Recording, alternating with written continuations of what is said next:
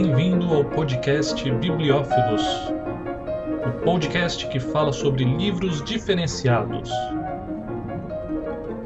Apresentação: Eric Kojikoski.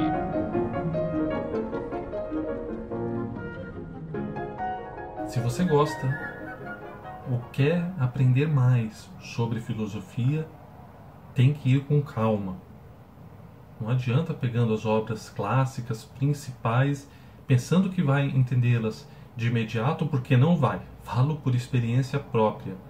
São leituras demoradas, que requerem anos e anos de estudo, e outras obras básicas para te introduzir na filosofia que você está estudando. E por isso, hoje, trouxemos um livro para falar sobre Platão. Prefácio a Platão, de Eric Havelock, lançado em 1963. O autor era, foi um professor da Universidade de Yale, já falecido. Escreveu o livro em 340 páginas, dividido, divididas em duas partes principais. E qual é o objetivo deste livro?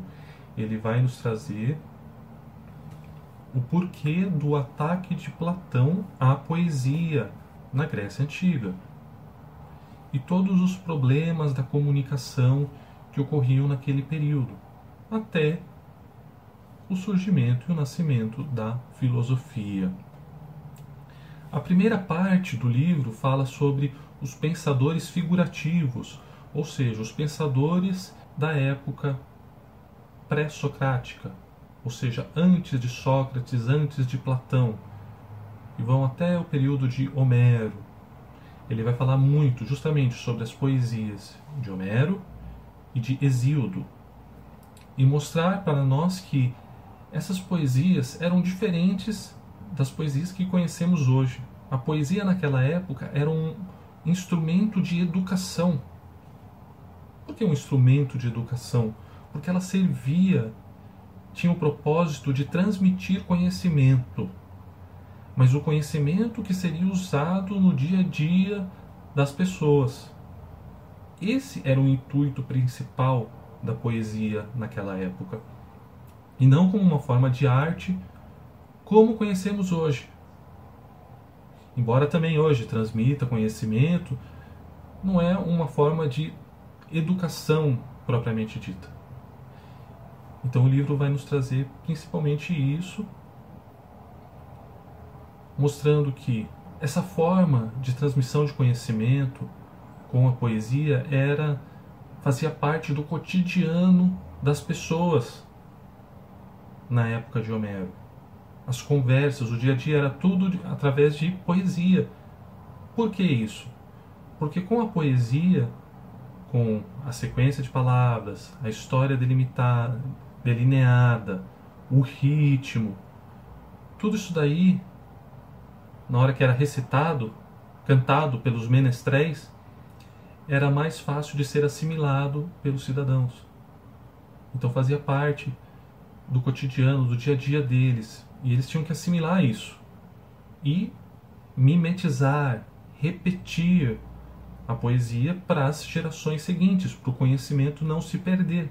Por que, que eles utilizavam a poesia como forma de conhecimento, como forma de transmissão de conhecimento como forma de educação. Eles a utilizavam porque na época a escrita ainda estava se desenvolvendo, os livros, a quantidade, se existisse, era ínfima.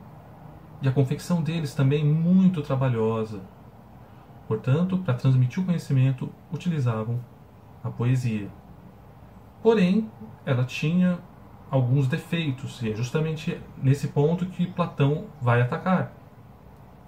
As pessoas que recitavam, que transmitiam a poesia, podiam transmiti-la de forma errônea.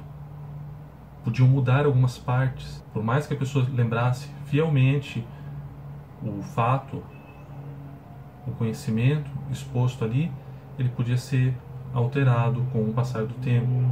E Platão questionava muito contra isso. Outro ponto importante, negativo da, da poesia, é justamente que as pessoas não podiam questionar ou pensar diferente, pois caso elas fizessem isso, elas eram ignoradas e não eram levadas a sério.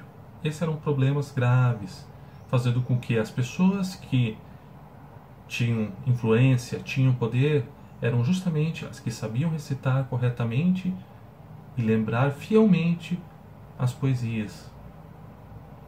É claro que com o passar do tempo, isso foram séculos antes de Platão, as coisas foram mudando, outros pensadores surgiram e começaram a perceber a necessidade de algo mais.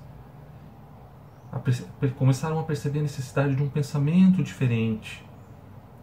E isso culminou com praticamente com Sócrates e Platão, que vai ser justamente a segunda parte do livro, a necessidade do platonismo. Vai mostrar que com Sócrates chegou a dialética, o questionamento de tudo que estava sendo exposto. Chegou também o entendimento da alma e da psique. E com Platão, ele conseguiu diferenciar a alma, o eu, a psique, do objeto que estava sendo apresentado.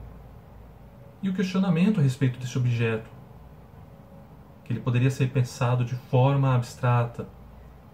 Então, essa segunda parte do livro também vai falar sobre a forma, as formas de Platão e o entendimento que nós teríamos através da reflexão própria da dialética, do pensamento, em busca da verdade, ou seja, o nascimento da filosofia. Esse é um pequeno resumo do que esse livro nos traz. Para isso, também são recomendadas algumas leituras que podem servir de base. Você pode ler antes, pode ler depois dessa obra. Eu tenho algumas obras que eu vou mostrar aqui que eu li antes e que eu vou ler novamente agora porque eu já vou ter um entendimento diferente dessa filosofia.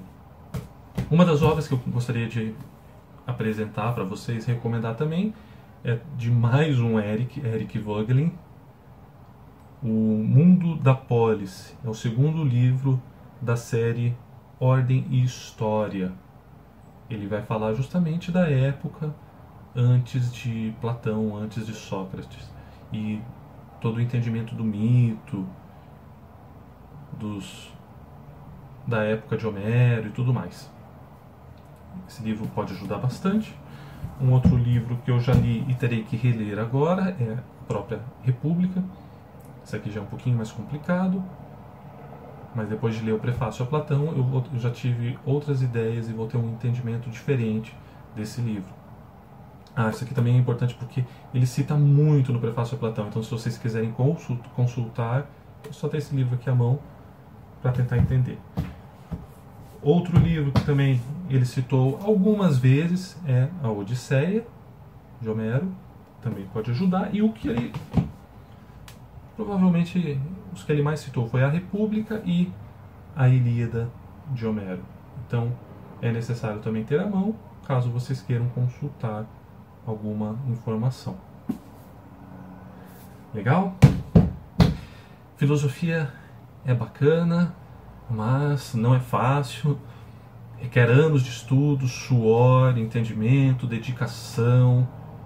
E temos que começar com algo mais simples, com calma, paciência, para aos poucos ir assimilando todo o pensamento daquela filosofia.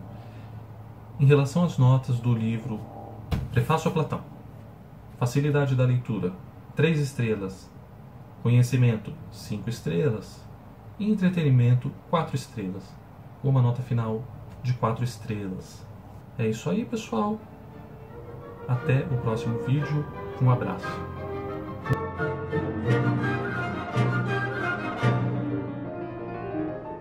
Então, gostou?